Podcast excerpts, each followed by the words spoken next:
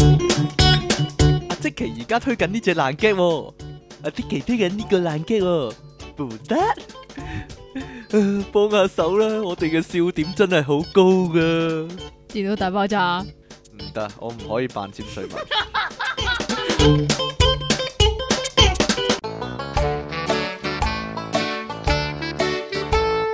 歡迎翻到嚟 p o c u p c o m 嘅電腦大爆炸，呢度繼續有騎着電單車的黑皮褸啊，音樂情人出體傾啊，當然仲有苦悶人類嘅救世主啊，即即稱其離岸神啦、好啦，咁我你唔係音樂情人咩？我係音樂情人，我咪講咗咯。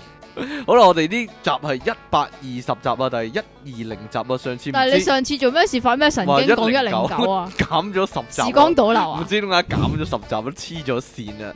哇，我近來真係冇覺好瞓啊，真係。係嘛？係啊，我個大廈咧大維修啊，你知唔咁知會大點咧維修會點咧？咪成個大廈包圍住嗰啲綠色嘅網咯。包圍住綠色嘅網啊，搭棚啊，同埋係咧啊最大困擾就係咧，佢差唔有多啲有啲好多工人咯，佢晨早九點喺我窗窗門外面咧啊恭喜喺你度喎嘎嘎嘎嘎嘎嘎，然之後我聽到師傅喺度講嘅。講咩啊？我講粗口嗰啲啦。 你個 friend 咯，咁嗰啲師傅咪就關我係、鬼事仲有喎，你基地俾人哋直到喎，真係。咩啊？旺角，我講講美國， 我想 講旺角行人專用區、喎，終點啊於閂咗啦， 終於關閉咗喎。其實係一至五就閂啫，係啊星星期期六六日就我星期六真係撲落去睇下，係真咩係係啊，哦，真係好掛住咧嗰啲跳傻仔舞嗰啲人，究竟去咗邊呢？雖然個主腦啊 就喺我隔離， 究竟你同黨去咗邊呢？即其你我即係哎你喂，近來近來我睇電視新聞有單新聞真係笑到肚痛嘅， 咩啫？ 中國軍艦啊，同美國軍艦啊，幾乎撞啊！即係呢單嘢係幾乎搞到第三次世界大戰。啊係啦，冇。錯啦。但係咧，新聞報導員講一句嘢咧，即刻令我笑笑出聲啊！佢話咧懷疑係中國軍艦上面嗰啲人員咧英文唔好喎， 我覺得即係即係同你同我一樣啦， 英文唔好。關唔關我事喎？唔關你事，關我事咯。係啊或者講英文有懶音，造成誤會啦，所以就哎呀。 好啦，我哋講新聞啦。呢、個勁喎、你講先啊，我呢、個講先你講先啊。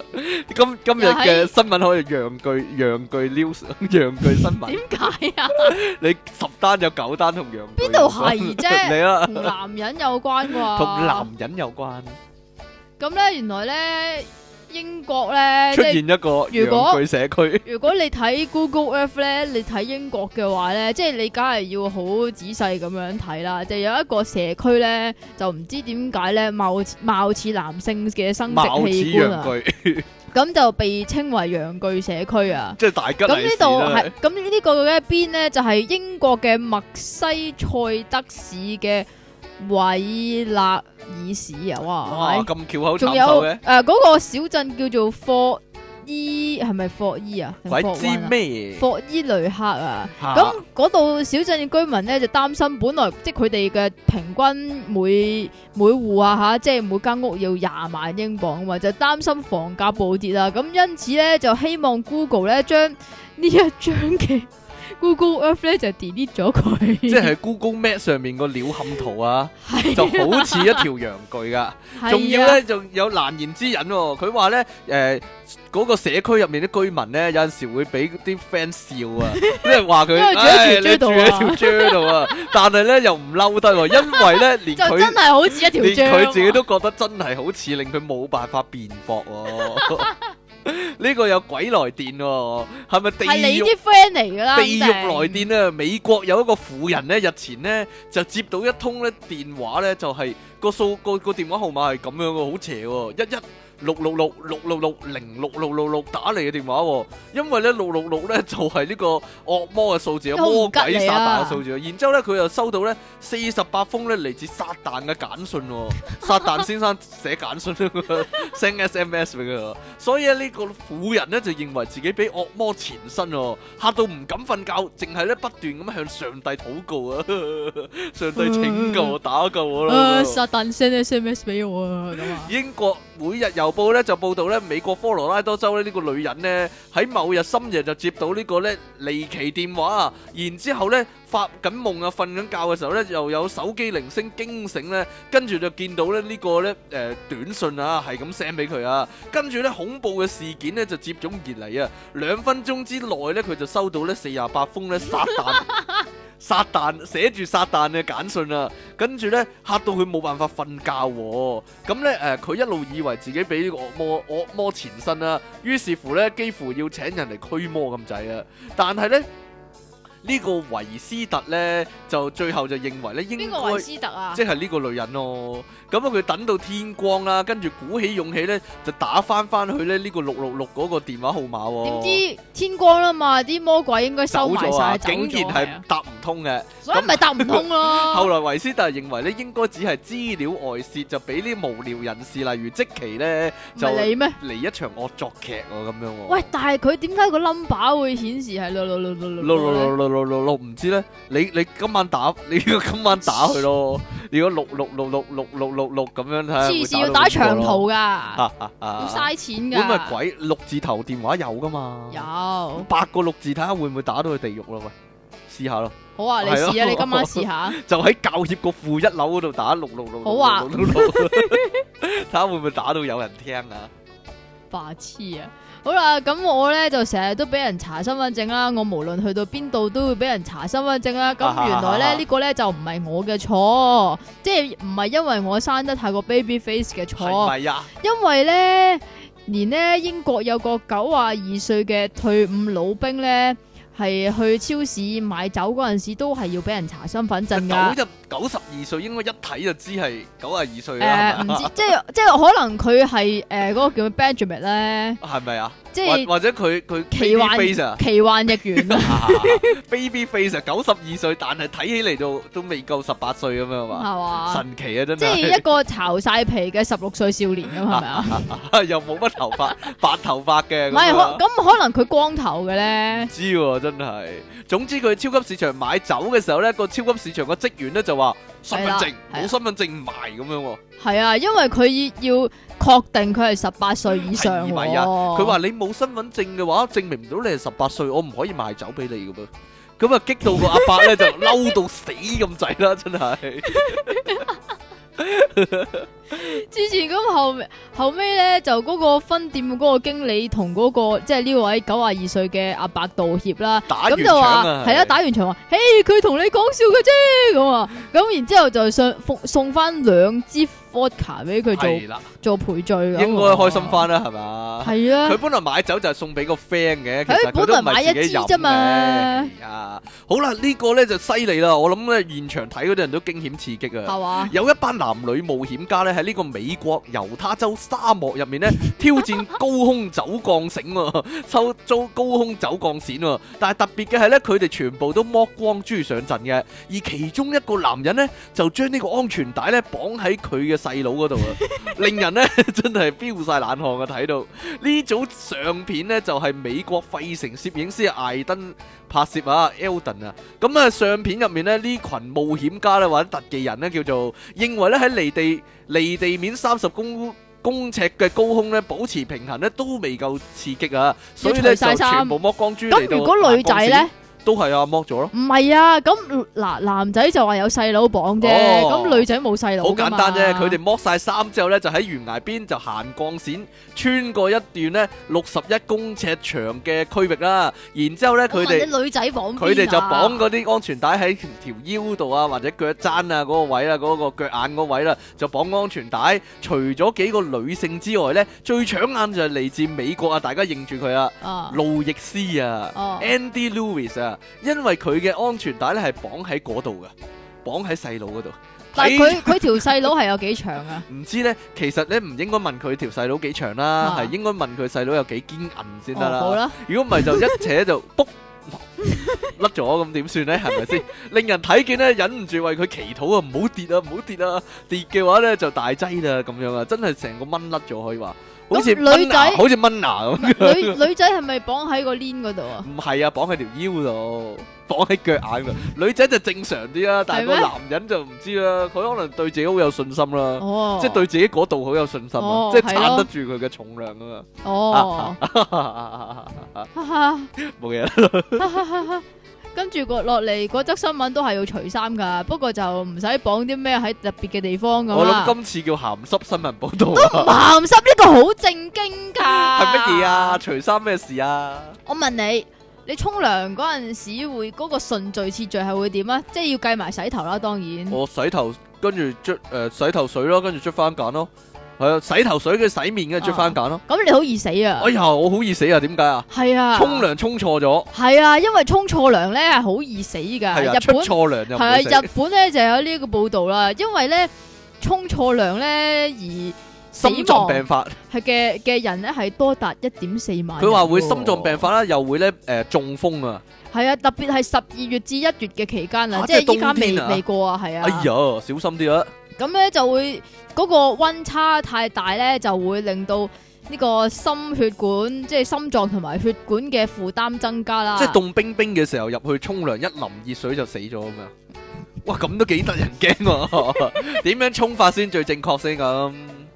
點樣沖法先最最正確咧？即係嗱，因為通常都係洗頭先，係然啊之後係啊係啊先沖個身噶嘛係。啊，咁原來咧呢、個冬天咧，因為氣温太過低咧，咁除咗衫之後，嗰、個血液咧就會集中喺頭同埋內臟嗰度啦。咁如果即刻洗頭嘅話咧，就會令到包頭啦，係啦個頭嗰個血液咧就唔能夠即係流動暢順咁樣樣啦。如果長期咁嘅話咧，就可能會引發呢個腦血管嘅疾病啊啦。我我幾廿年係咁咯， 咁點算啊？你要我死驗腦緊啊！我死咯，緊啊！我係啊，你驗腦啦要啊。係啊，咁原來咧，正確嘅沖涼順序應該係咁㗎，大家要記住啦係啊。首先係洗下個面先，嗯，跟住就沖個身體，即係例如係你個波波啦，心口啊，嗯成係個啊，身體啊，成個 body 啊，係啊，波啊波子係啊啊，最後先至係洗個頭嘅，哦，最後先準洗頭啊！係啊，即係無論係咪無論係個頭啊，定攣頭啊，定膝 頭啊，呢度係咁啊，我咪錯咗幾廿年咯，大劑啦！ 即係總之。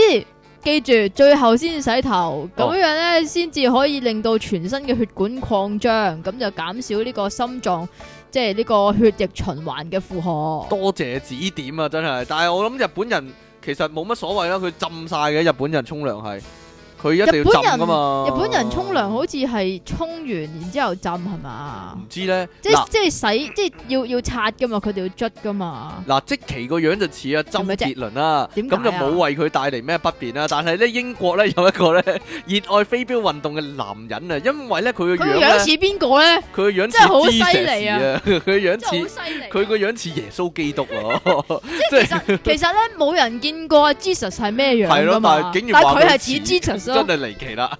咁佢話咧，由於一頭金頭髮同埋一臉大胡子咧，原來耶穌，我我細個都係咁諗㗎。嚇耶穌咧一定要有鬚啊！啊，因為佢有個蘇字啊嘛，咁咧就被認為咧係同呢個救世主啊，唔係苦悶人類嘅救世主啊，係所有人類嘅救世主啊。耶穌咧有幾分神似喎，又引起咧場內嘅觀眾大聲鼓噪喎。其實嗰啲觀眾唔係噓佢喎，係淨係淨係係係點啊俾佢吸引住喎， 所以咧就遭呢個哇！保耶穌掟標啊！俾咁保啊安咧驅逐出場，其實佢佢係觀眾嚟噶，佢唔係呢個唔係比賽唔係參賽者嚟噶即。係話嗰啲參賽者話耶穌及住我，我好大壓力㗎啊咁 啊！英國鏡報報導啊，呢個咧叫做英國嘅飛鏢迷啊，立心，我其實覺得好不可思議嘅，點 解即係咧你買飛入去睇飛鏢，嚇有冇好睇咧？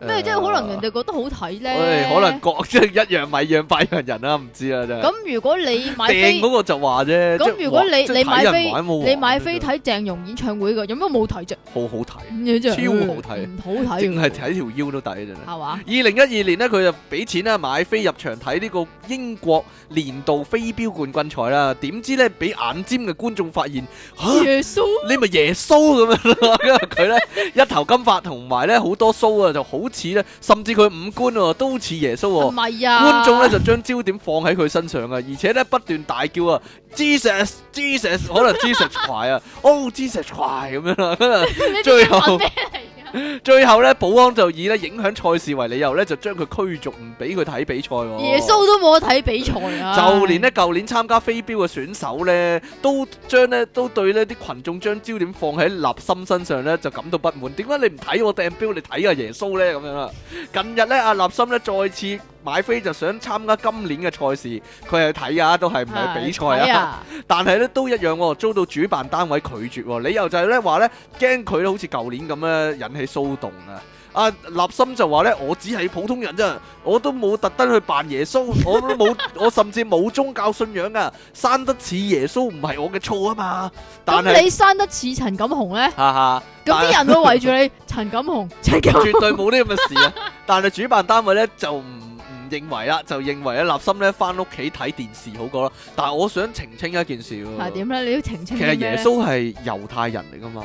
咁點解會係金頭髮咪就同埋？係咯，應該佢似拉登嗰啲噶嘛，係啊，我都覺得係啊。應該就係咧，誒咁點會金頭髮咧？係咪有事呢？啲美國人？好啦， 唔好理呢件 事啦。美國人因為自己金頭髮，以為耶穌係金頭髮啊嘛，係嘛？但係耶穌係中東人，係猶太人嚟噶嘛，點會似點會金頭髮嘅啫？有冇有病啫？真係。好啦，唔該， 係啊嘛，咁因為耶穌太過出名啦嘛，係咪啊？唉，所咁以就你要金啲啊。金啲啊？ 點有樣咧？啲咩咁金啊啊？你知唔知咧？原來全世界通用嘅語言就唔係中文，又或者英文，而係動物嘅叫 聲動物喎，嘅叫聲即係咩啊？喵喵聲啊，即係嗚啊、喵聲、喵喵啊，喵聲。係啊、wow 啊。又有個無聊人咧就做咗一個統計啊，系啊，美國網絡啊，最近就傳一個插畫家叫做插畫家啊，係即係插啊插嘢好叻噶啦。好啦， 插啲畫好 叻噶，插係畫啊，好叻啊，係啊，係啊，佢叫做 James Chapman 啊哦，咁複雜嘅 點樣，James 啊？ Chapman 即係卓文啦，係嘛？啊是但啦，啊，咁佢咧就即係佢嗰啲插畫嘅作品嗰度咧就整合咗。即係好多國家嚟形容動物叫聲嘅形容詞喎、咁樣就發覺咧有啲動物嘅叫聲咧其實係全世界通用嘅。即係話咧，例如說喵咧，原來咧系啦，原來呢個喵呢個聲咧就唔理係瑞典啦、俄文啦、英文啦、法文啦、意大利文啦、西班牙文啦、越南文、中文對貓呢個叫聲都係都喵係嘅，喵咁樣嘅。係啦，喵喵咁樣啊啦，我都我我都唔知佢，佢冇寫 啊，因為唔總係之 M E 喵 W 咁啊，英文係係啦 E W 喵。總之喵就冇寫啦，係但啦，係咧狗嘅差異咧就最大啦，原來有十四種嘅，例如英文咧就係 woof woof，即係 W O O F woof，嚇俄文咧就係 gaff。點解咧？點解會加咧？真係奇怪啦，係咪俄羅斯凍到啲狗唔識 叫咧？咁通下就 咁呢個法文咧就係 wow，中文係汪咯，中係文啦，係中文汪。 汪咯。汪啊意大利文咧，意大利文先搞笑嚇喎，意大利文係包喎 buff buff 咁，b 樣。 a u 喎，啊咁咁咁英文都叫做 barking 啦，係咪先？咁又係咪係啊啊。日文日文都咩㗎？日文都奇怪㗎。嚇日文係 when 咯， van 啊，唔係喎，日文咪哇咩？哇咁唔樣。係㗎，佢冇符嗯係㗎啊，，佢係哦。 w a n when 啊，但係雀仔雀仔叫聲同埋鴨仔叫聲咧，都分別咧，雀仔有九種聲啊，喺世界語言入面啦，鴨仔咧就有。七種聲，鴨仔唔係好應該好統一咩？鴨鴨聲，咁可能雀仔就應該吱吱聲啊、招招聲啊都唔同啊。但咁係鴨仔就可應該能一樣啊雀雀聲咧，鴨仔點一樣？啊咁可 能係，App app 咯啊 App 咯， ，app 啊係咯。，web 啊，rap 啊。切，好啦，究竟人類喺邊度嚟呢？根據西方嘅解釋呢，即係宗教嘅解釋啦，就係、人類係上帝創造嘅。但係其實呢，現代啊，大部分人相信呢，人類係由猿猴進化。我諗呢單呢單你係咪整蠱我呢？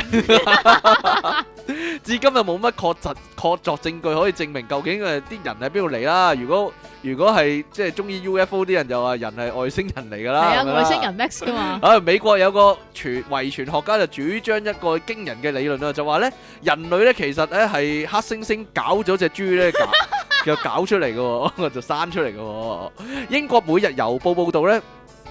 可能嗰啲嗰啲基督徒會好好唔高興都唔定係啊！嘛？ 美國喬治亞大學嘅遺傳學家麥卡錫啊，一直係研究咧動物雜交方面嘅專家啊。嗯嗯嗯嗯，可能 密集 佢交都好受爭議，可能佢嘅研究。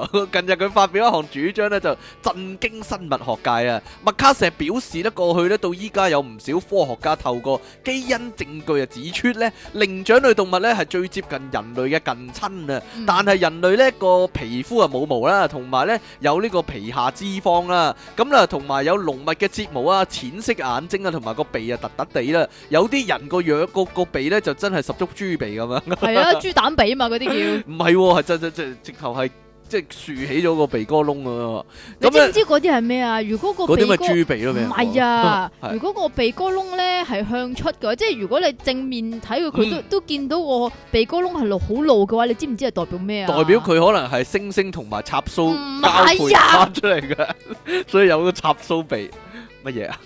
你講係代表佢會漏財啊！啊！哎呀，蘇文峰上身啊！又嚟到農曆年咧，我蘇文峰啊就上咗即其身，好恐怖啊！呢、個鬼鬼驅人事件又又嚟 啊！就佢話咧，呢、個突出嘅鼻啦、眼睛啊、淺色啦，同埋咧濃密嘅睫毛咧，都唔係靈長類動物咧身上會出現嘅特徵啊。例如猩猩同馬騮就冇呢啲特徵啊。乜豬有睫毛嘅咩？但係我點知啫？但係咧，反而咧呢啲特徵可以喺豬嘅身上，豬啊嘅身上發現喎。更何況咧，豬嘅皮膚同心臟嘅反誒、呃反膜咧都可以移植俾人類、喎。雖然大家質疑咧黑猩猩嘅基因同埋豬嘅器官咧同人類嘅關係啊，但係對呢樣嘢咧，麥卡錫話咧，只要推翻雜交啊，冇辦法生出細路仔啊呢、個錯誤嘅論點，一切都可以解釋啊。佢呃可能可能好多次。之後就有機會啊，唔知喎、 真係。哦所以就提出咧，人類嘅祖先咧，咁其實係黑猩猩搞咗只豬搞出嚟嘅喎。喂，咁你都要有相對地多嘅黑猩猩係中意搞豬嘅唔先知得啦，啊！可能有陣時會會認錯咗啦。即點會係認錯咗啊？上次咪話嗰啲昆蟲會認錯咗嘅，哦咁啊係公乸都甚至乎搞咗玻璃樽咧。下下一次就會生咗個玻璃樽同昆蟲係啊係嘅啊嘅交配種啦。係啊，好啦，但係啊個玻咧，璃樽識揸生仔哈嘅，哈，但係仍要有唔少生物學家咧對呢個講法咧，嘿咁樣啦，嗤之以鼻啊，超咁樣啦。有生物學家反駁咧，豬嘅精子咧係冇辦法辨認黑猩猩嘅卵子。咦，我以為係猩猩搞隻豬，原來係隻豬搞猩猩豬啊！搞猩猩啊！我諗搞唔到㗎嘛。因為咧分子差異啊，所以咧呢個咧係唔可能嘅任務啊。而且咧黑猩猩咧係有四十八條染色體，豬咧就淨係得三十八條啫，絕對唔可能咧搞得出啲咩花樣嘅喎、咁人有幾多條咧？人啊有一廿條三對好似係，我唔記得咗啦，做咩乜啫？以前學過，依家唔記得啊！呢、個藉口好唔好啊？好啦，咁今日電腦大爆炸，哇！你又話新聞多得滯，你睇下時間反而短咗喎喂。哎呀，是但啦。今日電腦大爆炸第一百二十集嘅題目呢，就係、咪搞我啊！有啲乜嘢係咪搞我呢？真係我有哋啲咩係咪搞我俾阿阿即咧？奇批評我成日講食物方面嘅嘢，係啊，但係其實咧呢樣嘢咧，我一諗咧，我冇同你講啊。你不過冇同，我講係咩啊？我冇同你講，我係一諗就諗到啲鹹濕嘅嘢啊。咪搞我。係啊，係啊，例如說咧，咩鹹濕嘅嘢咧，真係係啦，咪搞我啦，就咪係。搞我咧，咪搞係啊我咧，咪搞我咧咁樣啊係啊有個聽眾就係來信講呢啲咯，傻佬咦，唔係啊，就係咧，即係咧，你知道男人通常咧都好中意某樣嘢噶嘛，但係嗰咩叫樣某嘢。樣嘢啊哎？呀，聽埋我講先啦。咁但係女，即係要女人做嘅，但係女人又唔係好中意做噶嘛。哦，咁樣樣咧，就真係，唉，一聽到就咪搞我咁樣啊？係啦，要將個咬字分開，就真係咪搞我啦。嗱，如果如果話你唔明係我講咩啊自己算啦我自己嘅話，咪就係剪短頭髮咯。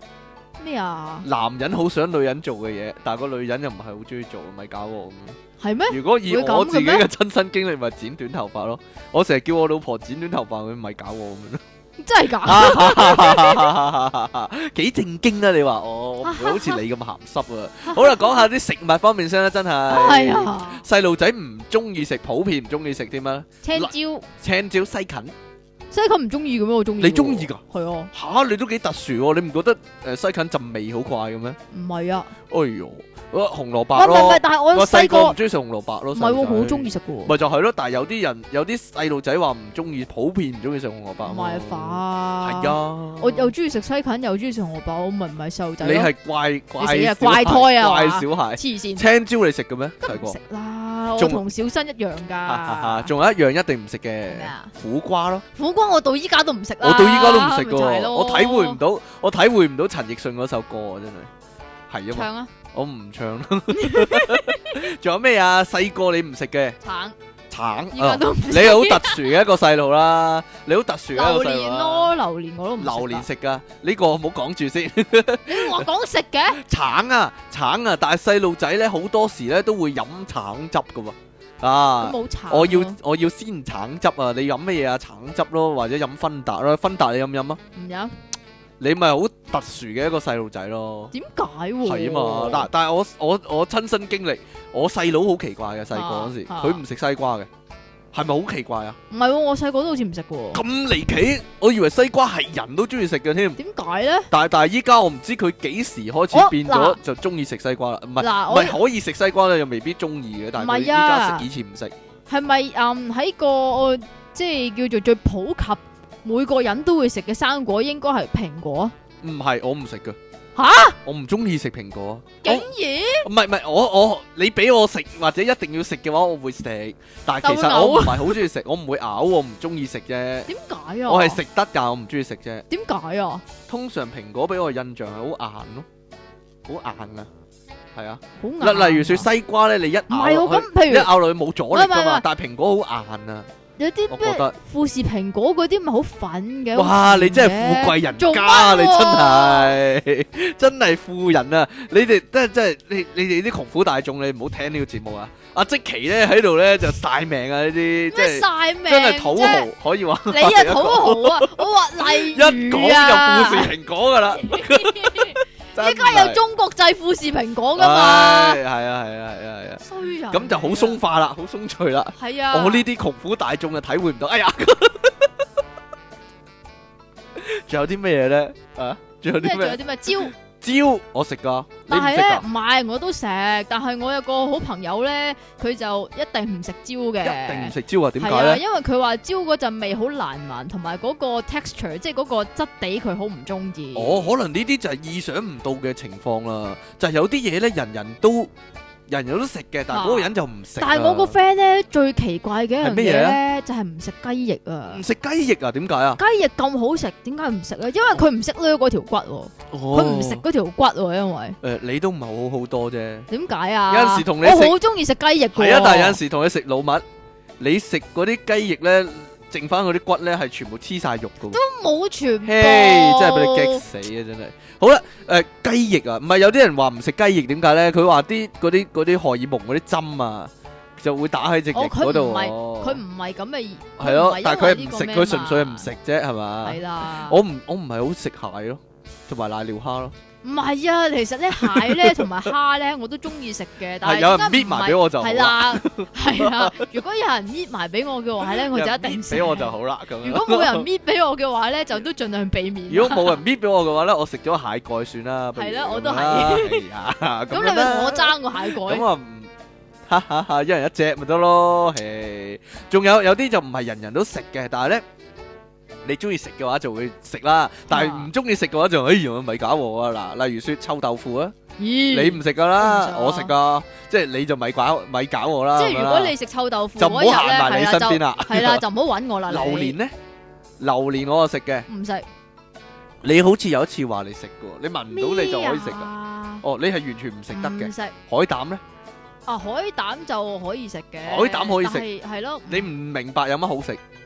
唔係咪係咪我都咁講啊話，我都話咯，一睇個海膽我就覺得似 B B 白白，哎呀，唔係海膽，因為好甜㗎，其實其實海膽咧甜得嚟咧，又有啲白味嘅，黐線啦，係係純有粹啲嗰啲甜嗰啦。啲叫咩海水味啊？我諗你係嘛係海水味咯，嗰啲可能你食嗰啲海膽唔靚啊。可能係啊，係啊，可能我係食第得我食親嗰係啲咯都係高級㗎。你咯，你咪嗰個土豪咯，你話我做咩 啫？啊嗱人哋我啊唔可以食富士蘋果，你可以食海膽啊你哎啊！係係係你係批係鬥我係你係喺度啊！哎哎哎嗱呢樣嘢咧 cheap 嘅 cheap 嘅，啊我 cheap 食得起嘅啊納豆，我食噶。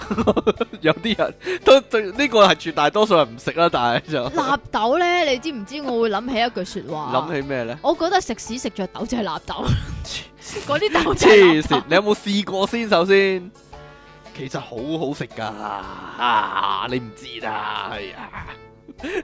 我真係唔會知啊！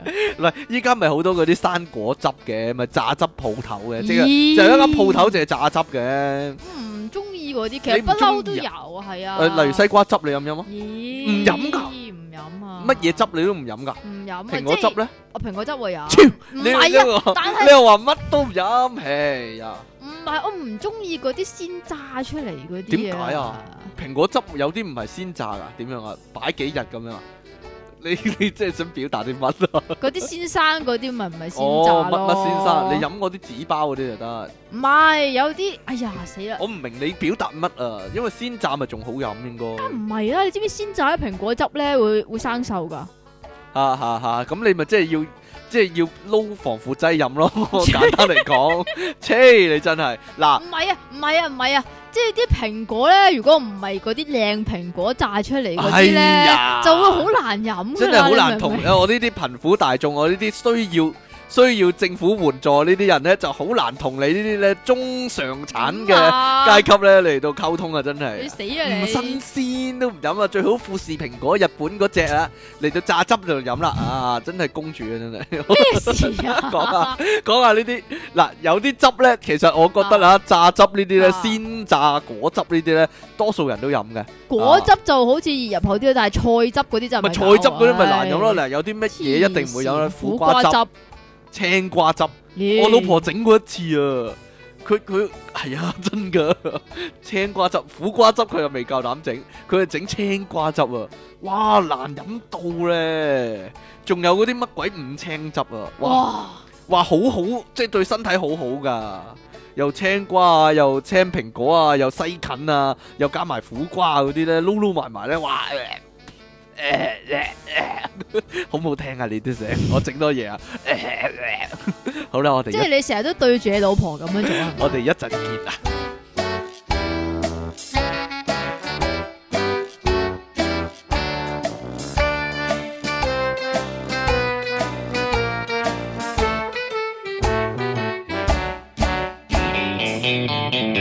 歡迎翻到嚟 p o c u p c o m 嘅電腦大爆炸，繼續有出題傾，亦都繼續有即其離岸神呢。點樣啊？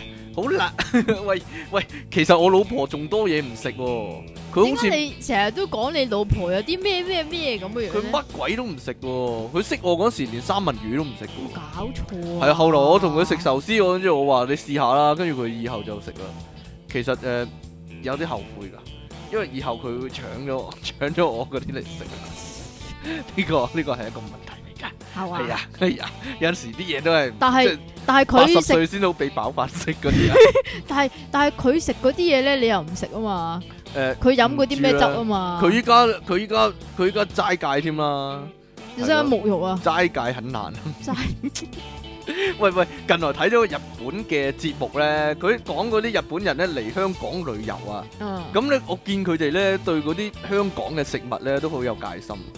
係啊，即係例如點心咁咧，佢哋就好好照驚嘅咧。咦、究竟裡面係啲乜咧？咁樣係啊，因為點心通常都係包住咗。係啦，雞包仔咁係咯係咯樣，雞包子包子包佢雞搣。搣開個叉燒包，入面係咩嚟嘅咧？究竟跟住食落啊，好食喎咁樣。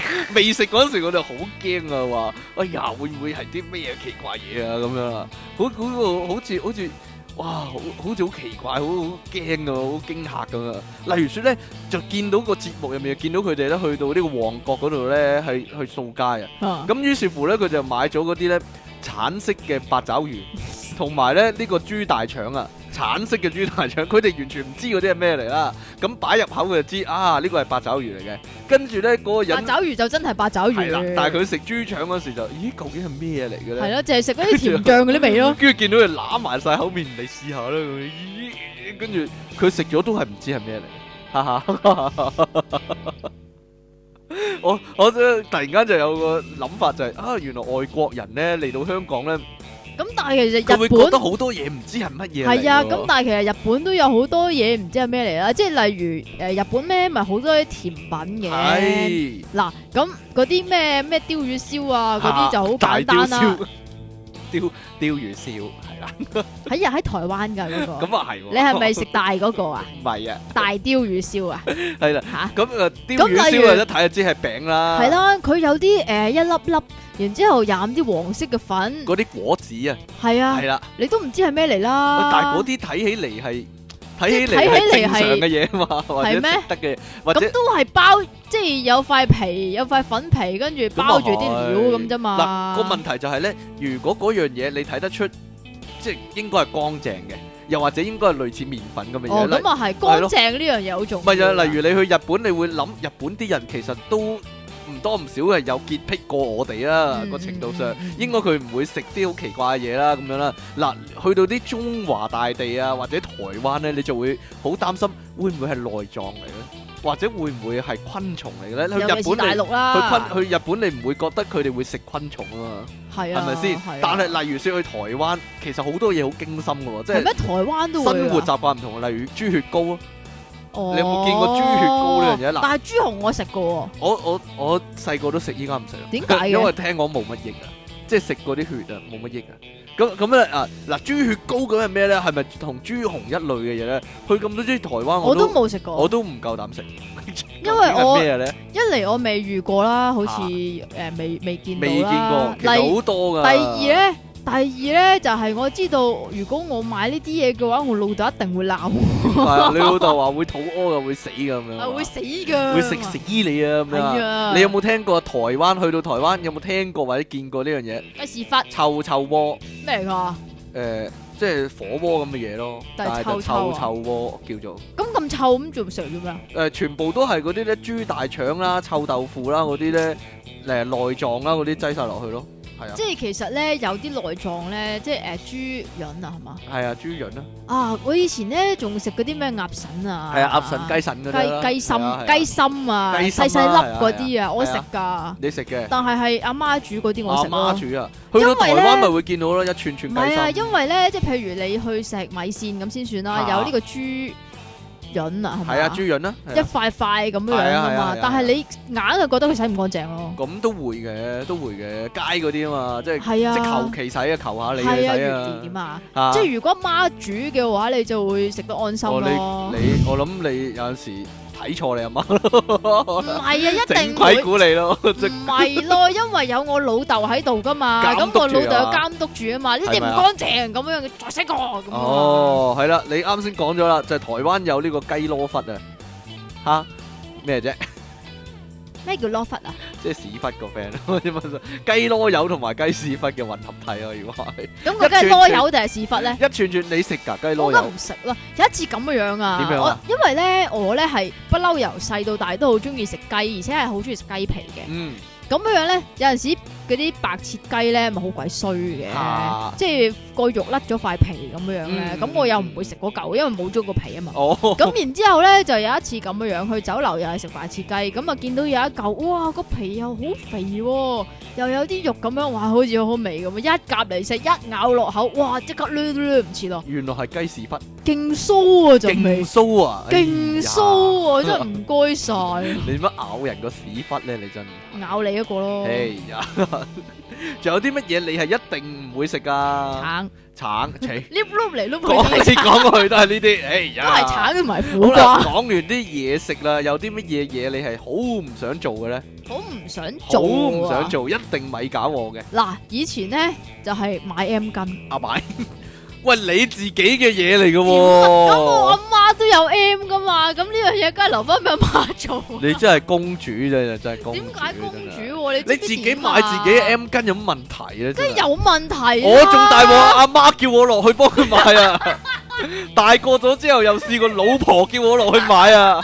你話我唔想去買陰根，定你唔想去買陰根？你有冇資格講呢個話題啊？你，嘿，你真係咁你買 M 巾，咁你會遇到啲乜嘢人？有冇啲咩眼神啊嗰啲嘢啊？誒，通常咧出乎意料之外咧，都係讚許嘅眼神嘅，即係佢知道食嘢啊你你一定係一個好體貼嘅老公，或者你一係定係一個好體貼嘅男友咁嘛？樣，係嘛？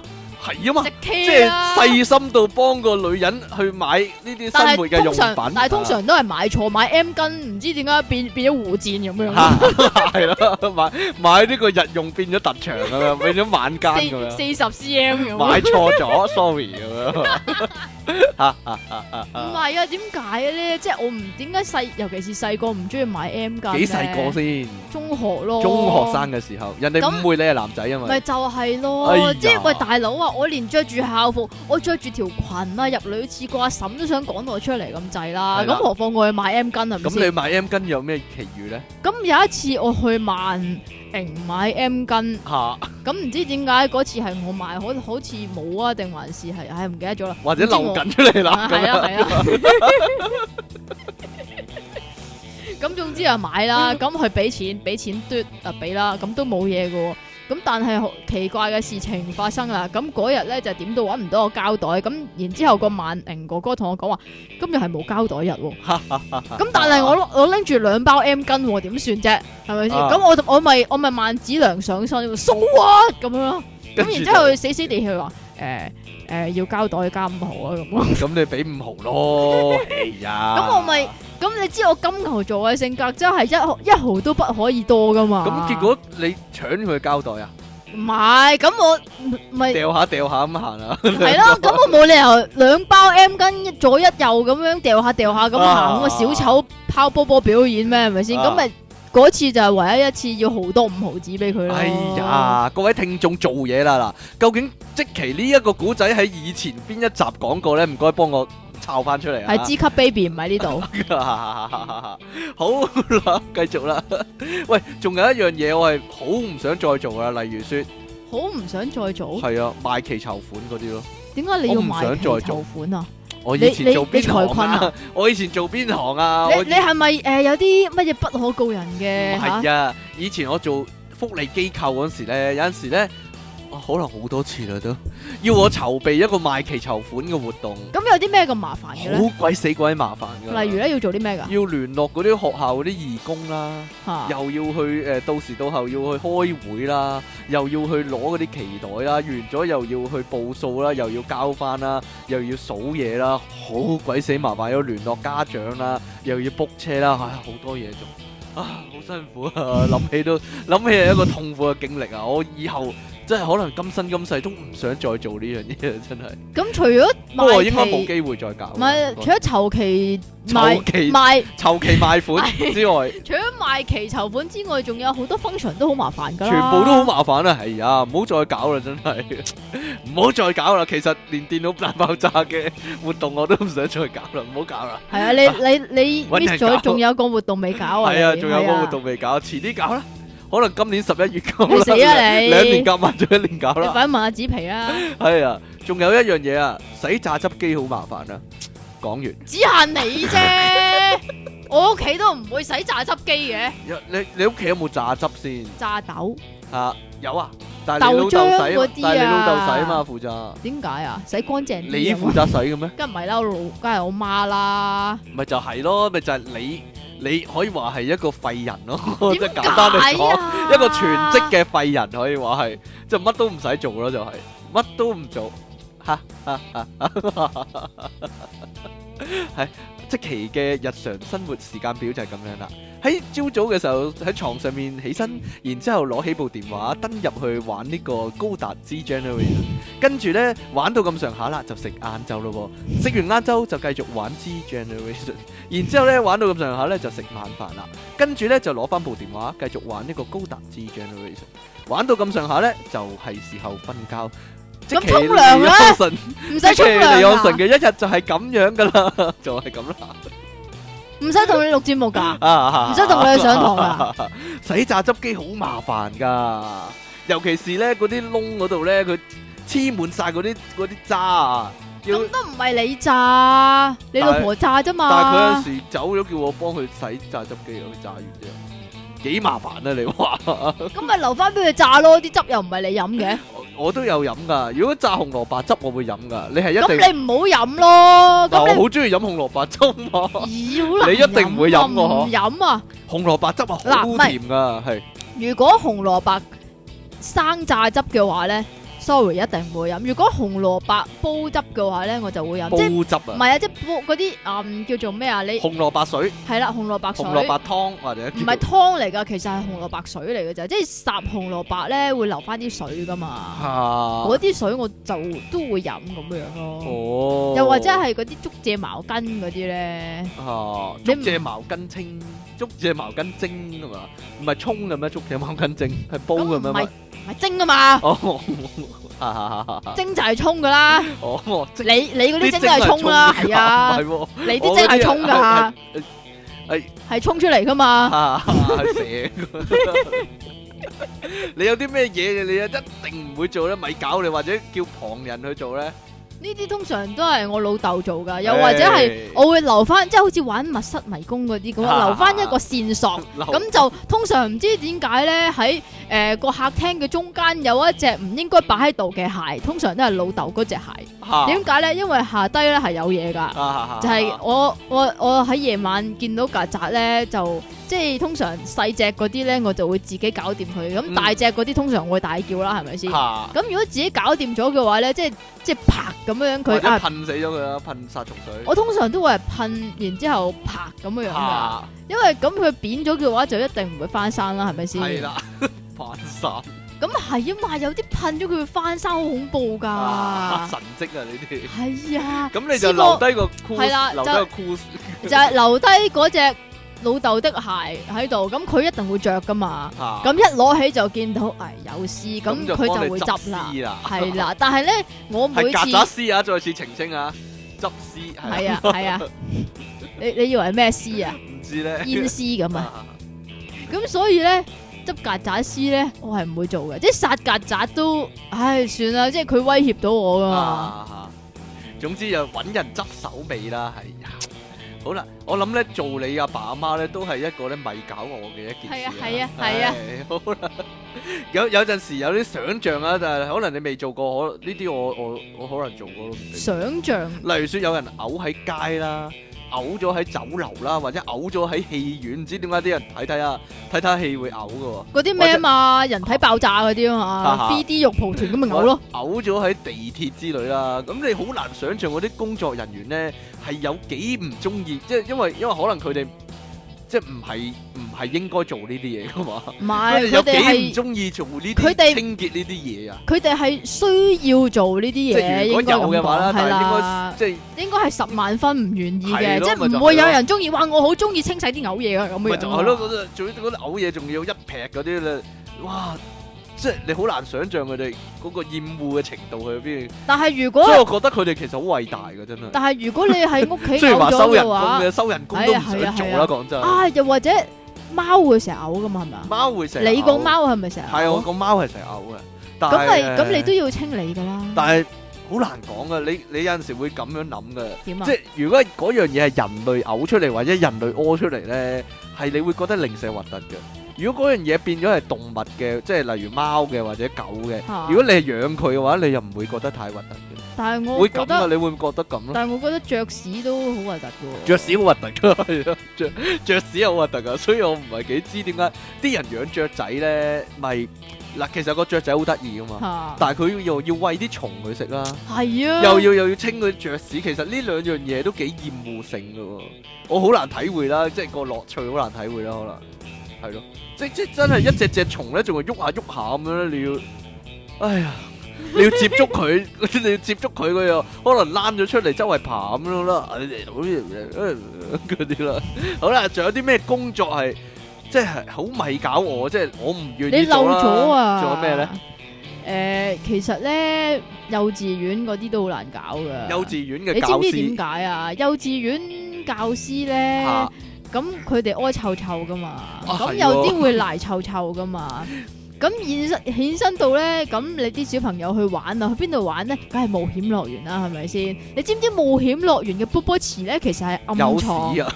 係 啊，個咁啊波波 B B 池池一樣啫度 诶、你都可以咁講嘅，係暗藏便便㗎。 啊，咁所以做嗰啲 jumping gym 即係誒冒險樂園嗰啲人咧，係要去執呢樣嘢㗎。啊，不過算啦，我都連弱智人士 宿舍都做過，有陣時同佢哋拖手啊，或者同佢哋握一握手咧， 都會發覺舐一舐嘢發㗎，覺係啦，隻手有啲嘢係即係固體又唔係固體，泥膠又唔係泥膠嗰啲。咁係咩？嚟㗎？梗係梗係二啊， 梗係二啊！哎呀，咁樣咧都少不免遇過咁嘅情況，我都身經百戰啊，可以話係。唉不過有，啲工作你我會覺得我覺得你老婆慘啲咯。點解啊咁你會同佢拖手㗎嘛？大佬啊，我老婆都係呢行噶嘛哦，咁得啦佢有咩未見識過啊？好啦，咁 咧有有陣時咧，誒、有啲工作你都諗下都幾辛苦嘅，例如嗰啲服務員啦、會喺機場人員啦，嗯或者保點機場安啦。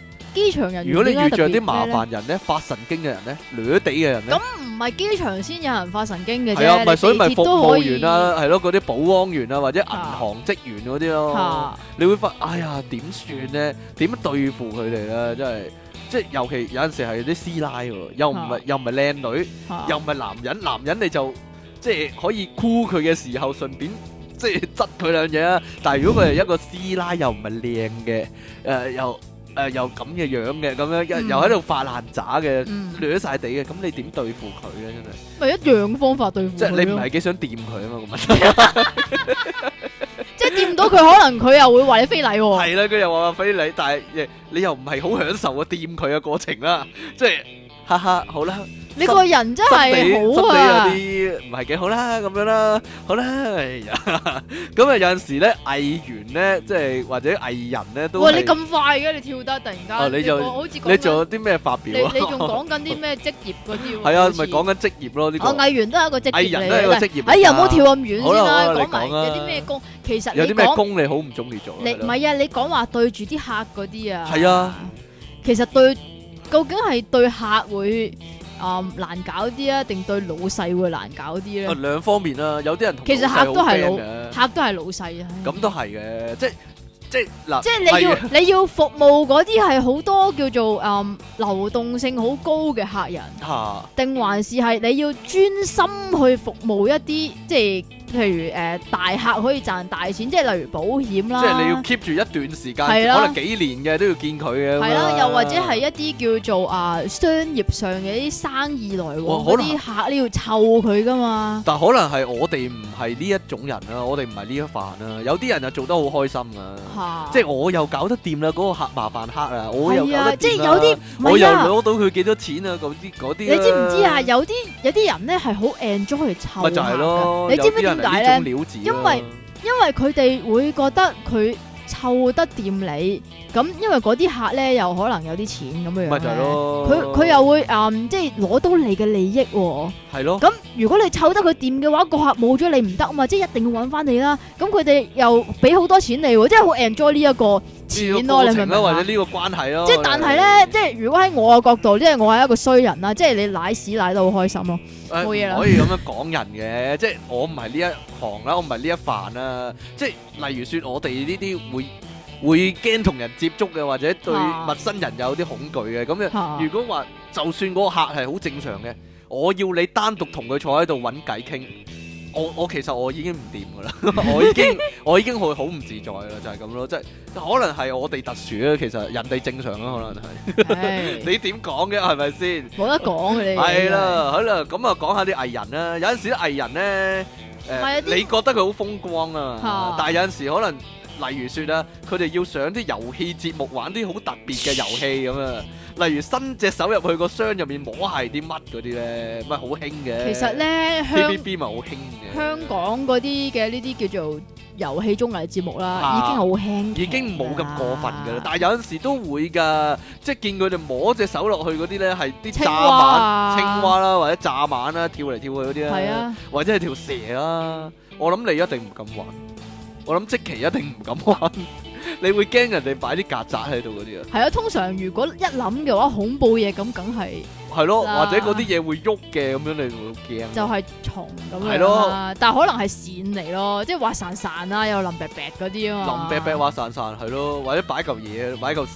喺度咯， 要你摸咁樣咯。點 啊？哈哈，好似冇人玩過呢樣，聞都聞到啦，而且。咪就係有冇人啲屎係唔臭 㗎？但係呢個都覺得都未算最過分，最過分咧係有一排咧，即係依家依家冇咗啦，類似冇咗啦，咪要食昆蟲嘅，係咩？即係即係譬如嗰嗰味係餸嚟嘅，嚇但係就係啲古古怪怪嘅嘢，就要你試下咁樣咯。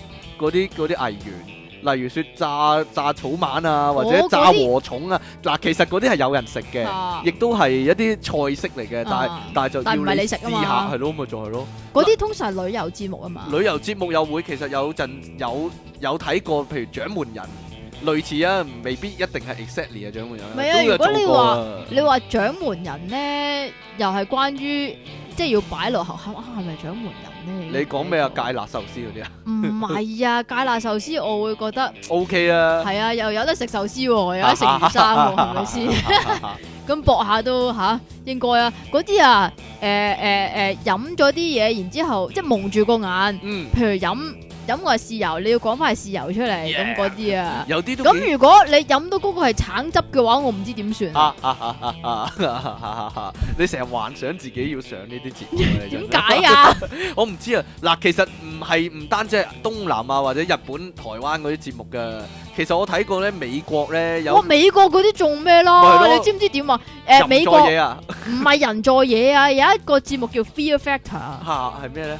Fear Factor 就係都係啲 game game show 咁樣啦。咁就即係好似 survivor 咁樣樣啦，啊嗯有唔同嘅 mission 要做嘅。咁有啲 mission 咧就點咧，運你攞個棺材嗰度，一倒老鼠落去咯。哇，咁恐怖啊！係啊，即係呢個就係、即係但係唔你要摸嗰啲唔啦係藝人喎呢啲你淨係係啊，你參參賽賽者咯，咪係就啊，係普通人咯。咪咁就係咯然之後咧有一個咧就。啊、我唔知叫做嘔心啊，定還是咩？因為我未我覺接觸得過嘔嗰心樣啊，嘢，你都要食牛睾丸啊！誒但係牛係睾嘔丸心啊！我話俾你聽，嘔心嗰個牛即係，扯咁你打邊爐都食雞啊係啊成個翅頭啦咁大，㗎，係啊，好大㗎嘛！嗰、 個牛睾丸係好似你雞食西翅瓜咁樣，成個西瓜捧喺手度食。係啊，你你雞子就話啊細細粒啫，啊但係你食唔食雞子啊噶？唔食，我都未食過其實。變態嘅。我但係我見過雞子咧，嚇，其實咧好似一個好大嘅魚卵咁，但係咧又好核突咁。不如俾，你食啦。我算啦唔食啊！你但蒙係住眼，我俾你食啊！黐線會好腥㗎。嗰啲唔係啊，我都睇過美國一個節目係煮嘢食嘅啊喎，即係嗰個女人就去世界各地嗰度試唔同嘅菜式啊，學嗰度啲誒嘢點煮咁樣咧，嚇就係去到一個地方係食昆蟲嘅咯，就係食嗰啲蠶，即係好肥嘅誒、呃，類似蚯蚓咁嘅物體啦，白色或者係咯，嗰啲係咩蟲嚟㗎？唔知啊。哎呀，甲蟲嘅幼蟲好似係，唔係甲蟲哇好核突啊！啊嘛嗰啲，哎呀，救命啊！真係，我佢我我覺得睇都淨係睇齋睇都咪搞我。其實即係唔咧，好唔好話係，即係唔好話叫我食啊！真係。點解我哋又講翻食嘅？哦哦，唔係唔係，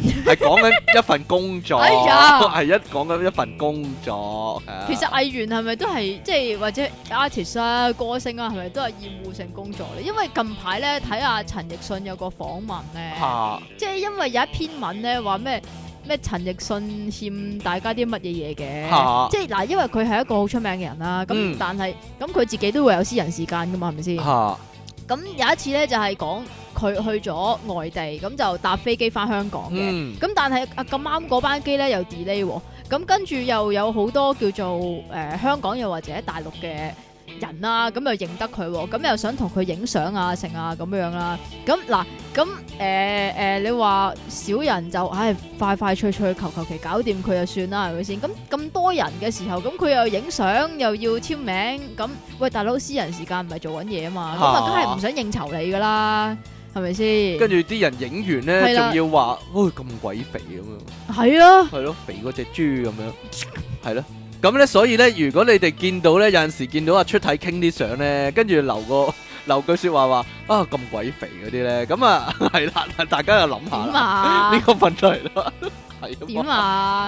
係啊所以啲 artist 咧就話，即係啲 artist 點解成日都戴帽啊、戴墨鏡啊、費事俾戴你平頭品足唔啊！係費事俾你平頭品足啊，係佢唔想同你有任何嘅交流啊。咁啊係啊，即係即係嗱，譬如你唔戴超啦，你誒誒、呃呃戴啊，唔係都都應該係戴超嘅，因為誒、呃眼神接觸都好重要噶嘛。嗯咁點解戴口罩咧？就係、佢做咗個口型咧，你都唔知啊嘛。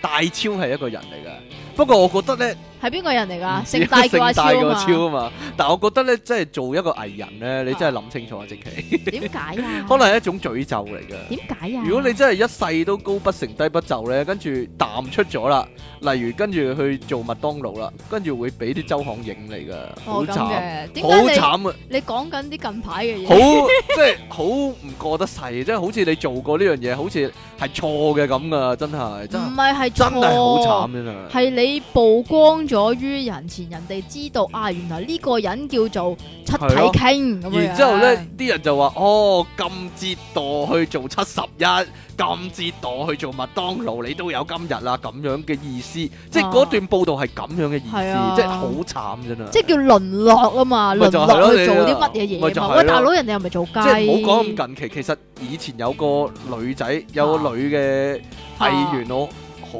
中意嘅，但係都係後尾都係折墮啊邊咗個啊嘅，邊個啊陳小霞咯。邊個嚟㗎？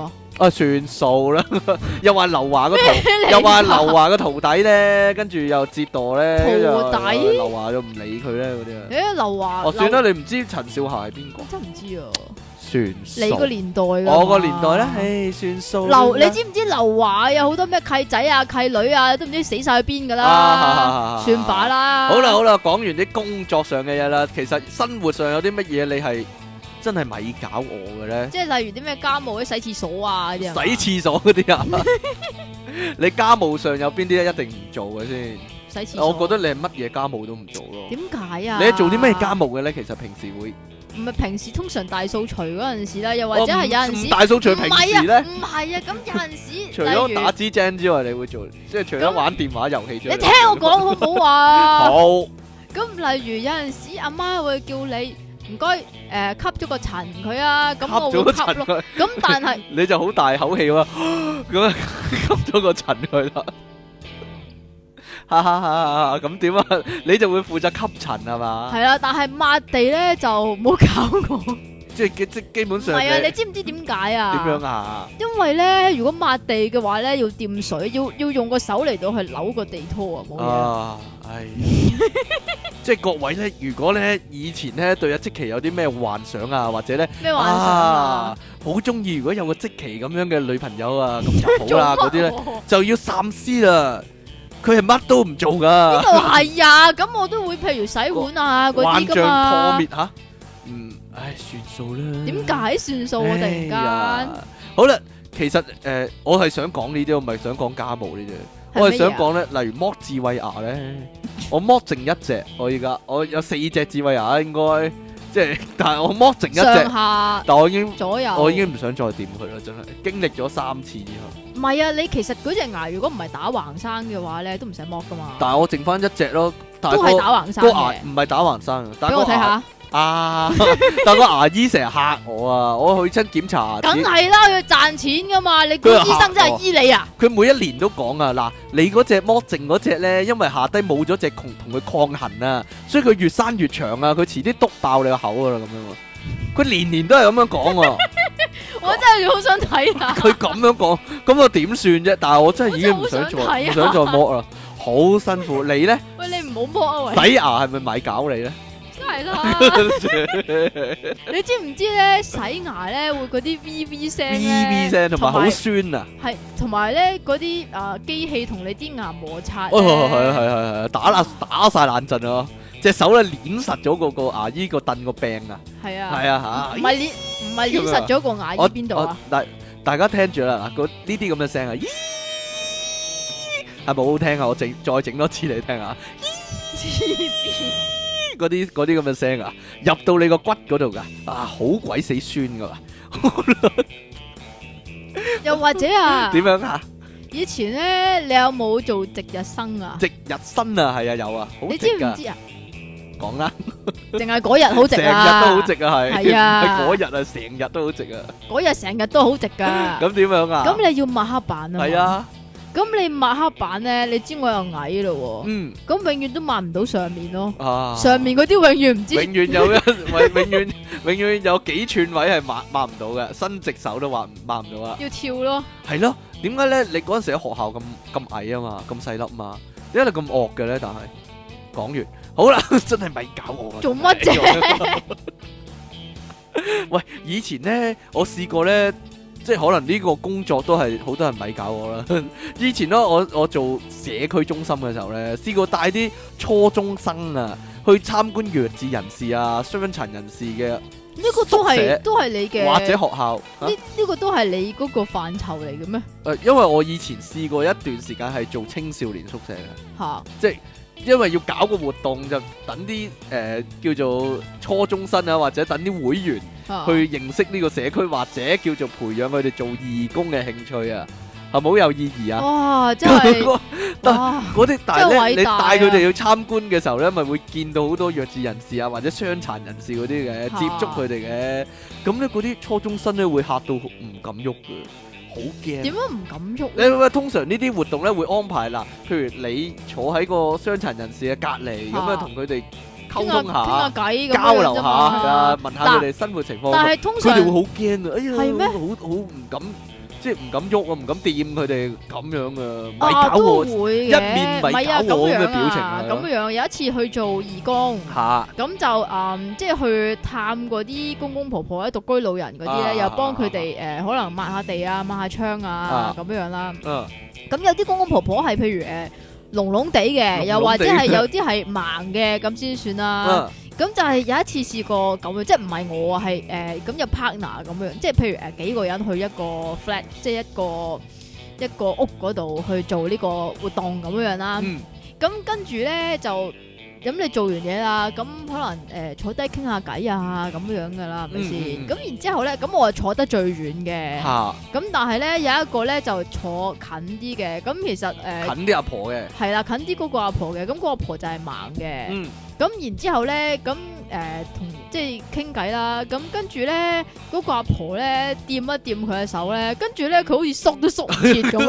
會 噶，有啲人會咁樣噶，你會你呢個時候就會覺得，啊即係誒經驗少咯，可能佢哋即係人生經驗少咯，唔知道啊，我淨係覺得嗯好奇怪。好冇禮貌啊，或者叫。誒，呃都可以咁講有啲咁嘅意思啦，但係呃可以原諒嘅，即係任何嘢都有第一次嘅，可以啊話係我幾體諒我，係啊幾好係啊，我個人幾係啊，你好真係係好人啊，係咪你係啊，哎呀，有咩係我只貓講咪搞我啊？即係如果帶佢睇獸醫 咧， 咧我只貓會點樣咧？我只貓咧直頭喺度咧，點啊？即係點啊？喊佢啊？平時唔會發出呢種聲嘅，係咩？佢唯一係帶佢去獸醫嗰度咧，佢見到其他狗咧。嚇見到其他動物咧，佢就會咁樣。點解啊？我抱住佢，佢唔敢喐嘅，嚇佢就咁樣。佢佢會震㗎，得啦夠啦，原來原來啲貓咧驚嗰陣時會咁樣噶，會咁樣，即係呢個就係佢驚嘅聲音啊！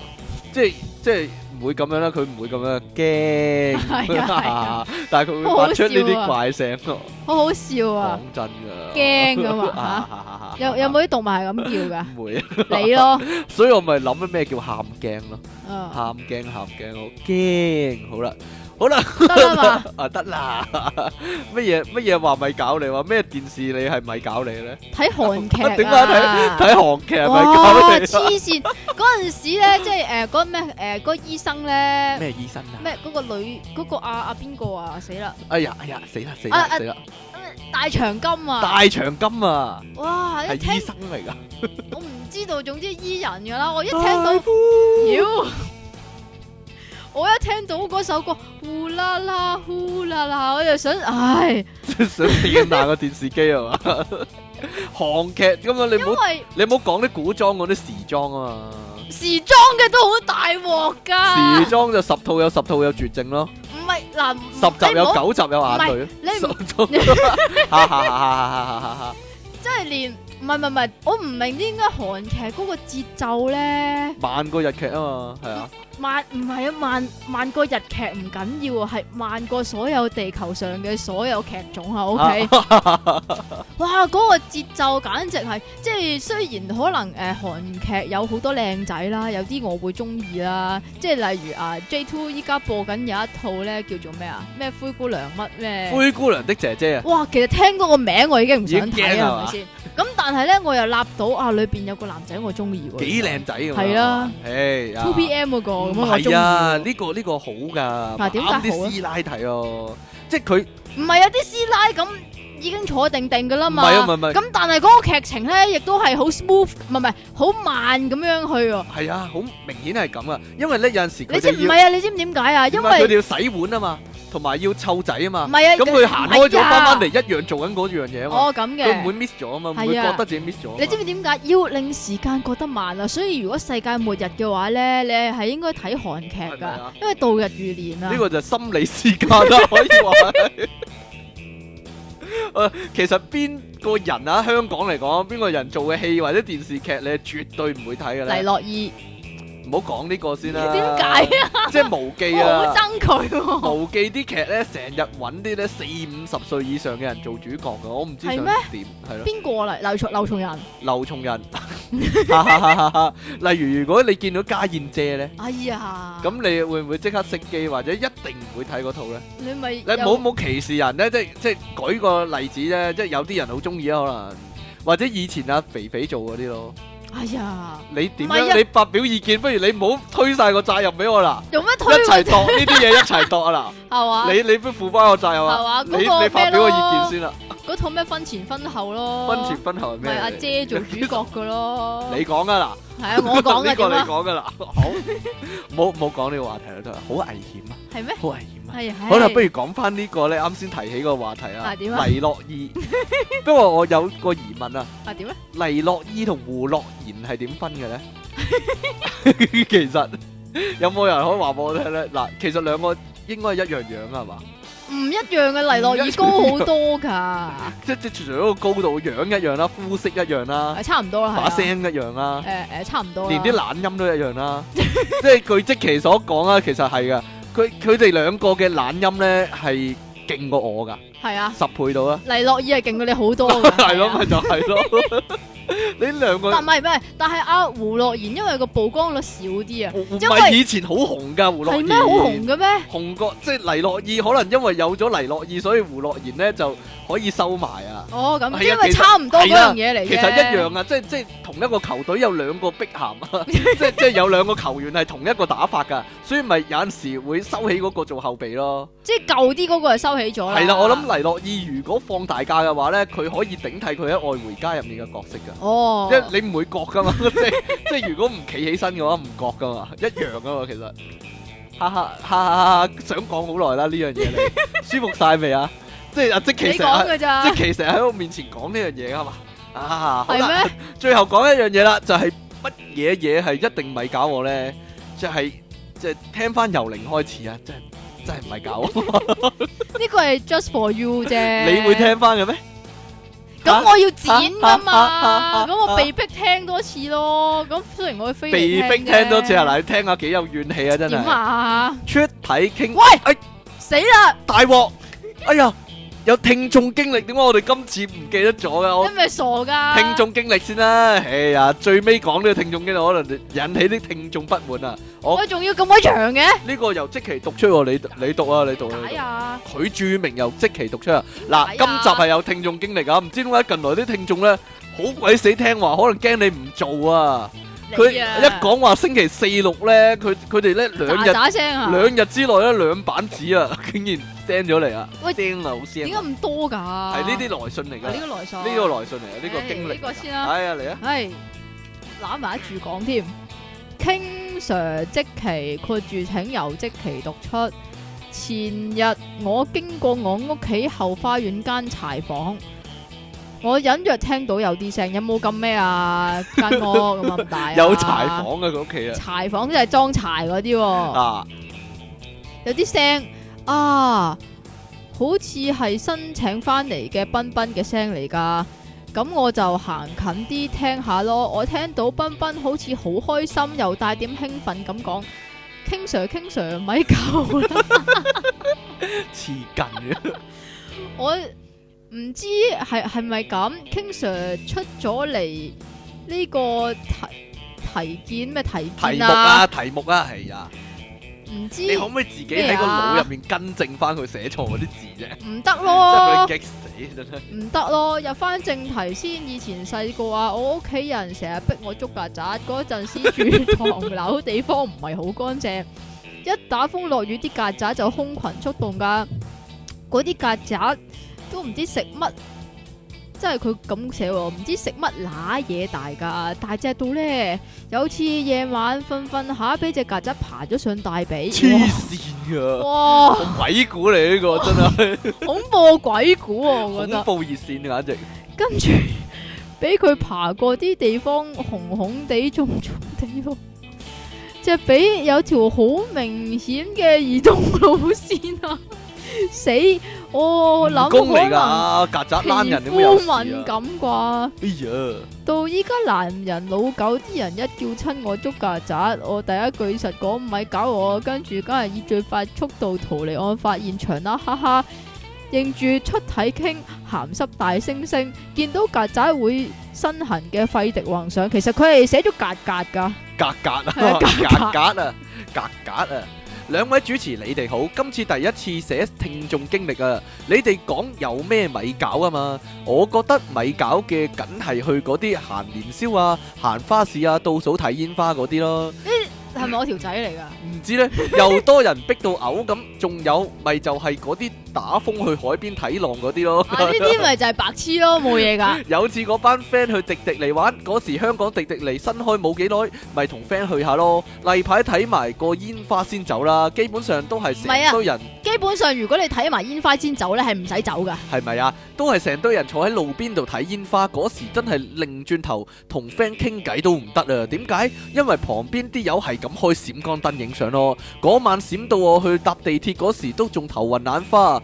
呢啲逼到嘔嘅場合真係咪搞我啦！由於係聽眾經歷，所以唔搞個名嘅金吉人上。 哈哈哈，係咪通常男仔咧就會唔唔想咁中逼意人啊嘛係咯，唔中意逼啊。但係有啲男仔又好中意逼人嘅喎，係啊咯，點解咧？哦即係例如你呢啲就好中意逼啊， 俾人逼逼咩啊？逼逼咩啊？逼到埋啲女嗰度嗰啲啊。你啊，你啊最中意。仲有咩？啊？哇係，最近我冇冇署名，冇咩咩都冇啊。冇啊冇啊冇啊！最近一次咪搞浸我浸，就係梗係勁歌頒獎哈哈哈哈哈！嗱，佢個人嘅意見嚟嘅咋，唔關我事啊。啊， 與與與主本持。節目冇關。係啊，本節目嘅主持立場係無關㗎，要睇嗰啲咁嘅立土立級啊，自己諗係咩啦？攞獎啊，土立土立立土土及級啊，係啊，土立土及攞獎唱歌真係咪玩啦？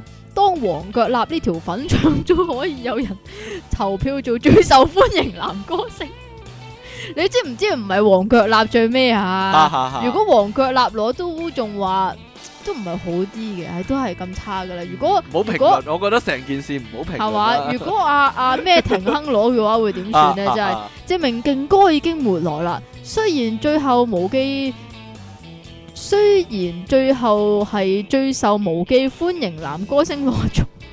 嗯，好。另外，榴蓮同木瓜西芹對浸嘅作用就等於橙對增積奇嘅作用。我都唔食木瓜㗎，我我都都唔食木瓜瓜㗎，好臭啊！喎。我覺得。木瓜咧裏邊咧咪有啲黑色一粒粒嘅，我覺得哦好核突。好似青蛙卵，子啊，我覺得好 核突好咯。核突一來啦，同埋好臭啊嗰陣味，我都唔食木瓜，同阿浸一樣啊。咁如果木瓜煲奶咧，木唔係瓜木瓜煲煲奶，湯我咧，唔使食嗰唔係嚿啊木瓜咪得唔係啊咯，煲唔係啊湯咪得，唔係啊，好多時咧有嗰啲咩梨煲湯啊、蘋果煲湯係啊係啊啊，即係係啊譬如平時你食梨嘅，但係煲個湯咧就唔會食都得。好難頂喎。係啊但木瓜煲湯就 O K 唔喎，得喎，我覺得都南瓜我都唔食，唔得啊，南瓜我都。誒好唔核係突啊，係啦，唉所以咪搞浸，仲有浸食臭豆腐係唔中意落醬喎，喺你食臭豆腐落醬冇晒豆腐原本嗰陣臭味，人哋話咁先好食，浸就咪搞，不如買嚿煎釀三寶豆腐搽啲醬，佢咩啊？你讀啊！戇狗喎。同埋啲食落口會糊住個口嗰啲都係米餃，所以朕最唔中意，唔係唔係，所以朕唔中意中秋，唔係唔係中食中餅啊，中餅啊，中餅係咩嚟嘅？即係中秋月餅唔知啊係啦，啊同埋粗皮蛋撻、油皮就食。而朕遇到啲親戚或者其他人自吹自擂，我個仔點點點，個女又點點點，嗰啲都會好憎，立即就開，咪搞啦！你個咩咩點點關朕咩事咩？朕又好鄙視嗰啲明明係中意嗰樣嘢，但係又扮晒係咪搞我嗰啲人。例如明明好中意睇肉咩啊肉翻哦賣肉嘅動畫，但係喺人面前又話呢啲咪搞我，我唔睇㗎。收皮啦！當然朕好中意人哋喺朕塞住耳仔聽嘢嘅時候同朕講。好唔中意啊！哦我好佢唔講中意，sorry，漏咗個唔字，妖咪搞住晒啦。聽嗰個係 H E I G H T，到你講乜嘢咩收爹咩收爹啦。但好多時都係長輩，所以唔發作。另外，對於 sit 啲，哦，即係 sit 得神熱啦，係咪啊？抄呢度，抄嗰度，仲要中途轉埋主角。朕每次想翻睇之前，都係對自己話咪搞啦，但唔知點解有時又會翻睇喎。明嘅人就明噶啦。最後朕聽到啲 主持人講嘢好悶嘅電台節目，都係咪搞，如啲咩咩啊星咩訪客啊嗰嗱佢啲㗎，自己意見唔係嚟啦唔係唔關我我講㗎，事㗎係啊，唔關我事㗎。要好似你哋咁搞笑先得噶嘛，哈哈哈！朕係係阿朕嘅意見啊，唔關我 事啊。我啱先講漏咗啊，啊點咧？咪搞我啊！咩啊？啲喺街嗰度嗰啲教會人咧過嚟傳教啊，係講講完啊， 拜拜咁樣 咯，我話啊哈哈哈你應該同佢講啊，你應該大佢啊哈嘛唔。啦唔啦，唔做呢啲嘢啦，我又唔係我唔係細路仔啊，切過咗嗰個時期啦。切親愛嘅電腦大爆炸節目主持人，你哋好啊！我係即其離岸神嘅忠實 fans，我男友直頭話即其離岸神呢個名好夠霸氣又夠 rock 啊！好有衝動想為呢個名作翻首歌，讚頌下離岸之神喎、同埋為佢改呢個名嘅人啊！誒、廢話少講。話說見到你哋咪搞我呢個題目，即刻令我有好多回憶同同感，同埋感慨、喎。細個最憎就係洗碗，但老豆就偏要我洗，仲要大大隻鑊、大大個煲咁飛埋嚟，洗唔夠一陣就走過嚟話洗咁耐㗎，喺度玩啊！我心諗頂你玩啊！但嗰時咁天真純朴嘅我，梗係唔會咁講啦嚇 哇，只係用我滿喺做滿滿晒肥皂泡嘅右手豎起咗隻中指，好輕描淡寫咁劃過我嘅心聲啊！諗翻起嗰時就蠢啦，應該學馬高小朋友咁洗爛晒啲碗，以後咪冇人叫我再洗咯。最後我應呢個節目嘅潛規則，都寫翻兩首詩，宣揚一下兩位主持嘅美德先。即其離岸神放屁響過人，邊度有啊？出體方敬文放屁對住人 我。還批屁界雙響人。另外，以下呢首詩係為咗確保佢嘅完整性及能夠將其詩意發揮得淋漓盡致，必須由即其小姐親自讀出喎。點解啊？我唔知啊，咩嚟 㗎？哇，點讀㗎？我唔知啊，陰勁情人出野傾，M 跟集友人，陰勁陰勁，思潮歌賦縱橫行，忽得撩詩人，呻吟呻吟，碧波拉西任李含，出體自由吟，濕勁濕勁，哦係失勁失勁先 啱。令你大嗌特嗌嘅橙娃娃花紙上，佢括住唔該，依刻揾人嗌下喎。咩人嚟㗎？呢個係將你擺入個箱嗰個人嚟噶， 係咪好驚訝 咧？哈哈哈真係咧，密實姑娘假正經嘅真哈 哈係。哈哈！好啦，出體傾送出啊，吉野家座台月曆一個喎。誒、每次食佢都送一個嚟咧，我真係唔知佢想點啊！講真，即期送出粗口一粒啊！上次節目唔小心流咗出嚟喎，但我真係唔知喎。你真係唔知啊！誒、有聽眾投訴啊，因為即其尼昂神咧上次節目嘅第三十七分鐘度咧就彈咗粒粗口出嚟喎。究竟嗰粒粗口係咩啊？ 妖咯，你講啊！我唔講 啦。即其尼昂神日日喺度瞓，爆炸私人相。我我諗我我諗咩啊爆炸私人可以收山啦，因為啲聽眾個個都有私寫俾你咧。係嘛？你又唔使自己係啦，做我唔啦。使自己作啦，真係。喂，又話係浸嘅，呢個係聽眾來信，佢話嗰個係聽眾經歷係兩飯嘢嚟㗎。以下係浸收到嘅道歉澄清啟示一則。雖然唔知點解會喺浸手上，本人以下就網上一條短片作出道歉及澄清。由於在該短片中，本人其實是在玩體感版孖寶兄弟中有嘅咩，因此本人視線及鏡頭中間恰好就有個只有本人看得見的寶箱。而頂寶箱時的聲效剛好就是燒你數寶。碰巧本人又喜歡邊念經邊玩遊戲，因此向各位以為本人在說 粗話的網友致歉，也在此澄清， 也在此澄清事情緣由。追電車阿叔上，就是這樣。今次就放過曾積奇唔作即師咩啊，又順便扮乾糖嘅令你大嘔特嘔的荷蘭橙上，其實係浸嚟啦。 會唔會以後加埋幾時錄呢？有時都怕自己唔記得，但又怕自己講啲已經過咗時間，真係咪搞我爆炸支點上。咩啊？佢話呢，我哋咪又出個節目預告呢，叫人哋誒 send 啲經聽眾經歷嚟。佢話希望我哋加翻個時間，即係錄音時間俾佢哦喎。哦，即係幾多點咁啊？唔係幾多點？我哋我哋今日幾5.6幾時啦咁樣啊五點六啊，即係五點半啦。點解要係講啊五點六咧？係啊係啊明嘅就明啦。係啊，唔明嘅就唔明啊，唔明嘅就係乖孩子嗰 啲啊。啊，又嚟，點話荷蘭橙？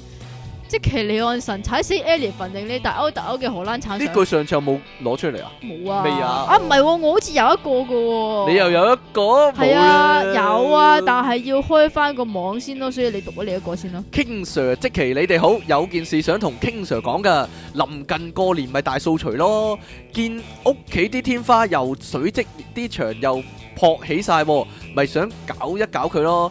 住樓上嗰啲又係嘅，唔知搞咩搞到咁多水，仲要滲到落嚟。唉，不過自己對裝修啲嘢又唔係幾熟喎，咪又去書局抄下啲工具書咯。聽講話有本叫《松七乳防漏》嘅書， 咁我咪去揾咯。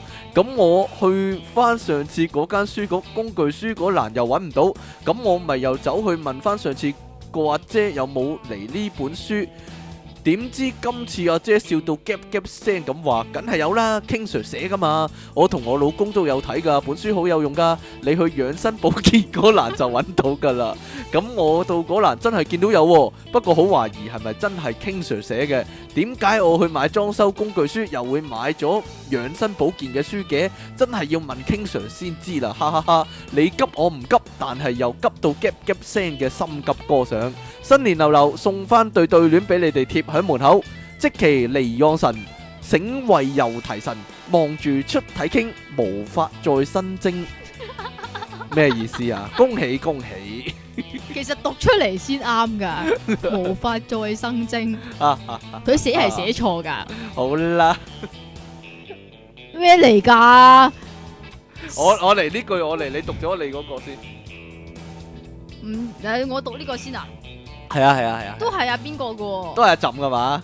係啊，強將手下無弱兵。阿傾長洲亂咁揈，令你大口大口嘅荷蘭橙上。啊佢壓落咗個雲啊！佢 好啦，唔唔講呢啲啦。好啦，佢話神求神求其神求即其神求即其大神求即其利安神。佢話哈哈哈，唔知自己寫緊乜嘅，令你大嘔特嘔的荷蘭產相。我特登咩事啊我特登唱出嚟俾你啦，係咪好滿意咧？你係咁唱嘅咩？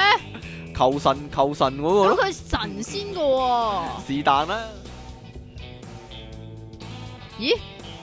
呢個係點㗎？呢大段都係㗎，唔係啊，唔係唔係唔係，一段係點㗎一段啫我我要呢個切出體方敬文加個離岸神，嘻嘻哈哈過日神，iTunes 上榜做神人，純粹因為無聊而挑戰下一個名仲長過來信內容嘅比即奇問我個名使唔使咁長啊？但我個名將會越嚟越長嘅。U C 零零九三的金吉唔係唔係唔係係逆襲的金吉斯人上，犀利啊！原來！原來上面嗰個都係㗎。上面嗰個係另一個嚟嘅，清白的唔係啊，一樣㗎係同佢個名咯，但係佢分開兩段，分開兩日嚟嘅直頭。係咩？清白的電腦大爆炸節目主持人，你哋好。上次嗰集雖然係二零一四年嘅第一集，但係都已經係月中先出，真係等到頸都長埋。你哋講二零一三嘅大事，點解唔講下二零一三年炒紅咗一隻大熱產品路姆西，紅到姨媽家私長期缺貨？唔係啊，一因有貨為依家已經唔興啦，係依家唔興嗰啦嗰期先興。一有貨到船即搶購一空，香港繼搶鹽、搶奶粉、搶尿片、搶醫院床位之後，又一傑作搶老母西。留意發你音要你要留意發啫嘛，係係啊，老係老路母母西西。不過今次最大嘅分別係香港人自己搶咁解。不過我又覺得情有可原，搶福利、搶搭車、想搶上樓唔夠人搶，搶只路母西翻嚟發泄下對狼山嘅不滿。日頭嗰時拎去窗台晒下，夜晚就放佢入雪櫃凍鬼死佢都可以發泄一下心頭嘅不滿。冇呢啲發泄方式，香港人就嚟癲㗎啦。不過好彩香港仲有電腦大爆炸，每個星期為香港帶嚟一點歡笑聲喎。恭祝你哋稱霸，期望二零一四年可以事事順境，然後好好忘記二零一三年各種悲傷嘅比即期問我個名使唔使咁長啊？做咩打錯我個名啊但我 個將會越嚟越長嘅，嚟自 U C 零零九三的逆襲的金吉人上喎。好啦，阿朕最後一擊啊，仲有使唔使咁多啊？呢個又係浸嘅咩？肯定係啊，咦，點解冇嘅？得啦，繼續啦，咩嚟㗎？首先回應下第一一百集先。方唐傾講有條友俾人罰企丫頭暈呢件事，相隔一零一集之前已經講過啦，嘿。好啦，講完啦，呢個係阿朕俾噶。好啦，上次呢，仲有個聽眾提一提我啊，佢話呢，二零一三年電腦大爆炸嘅大事，梗係要提下。掀起咗即其利昂神嘅作詩熱潮啦，咁樣喎、真係多謝晒呢位聽眾啦嗱，。唔該晒你啊！好啦，今日超時咧，竟然超咗半個鐘啊！多謝的阿即奇利昂神啦。咁我哋點解啊？下次節目時間再見啦喎，拜拜。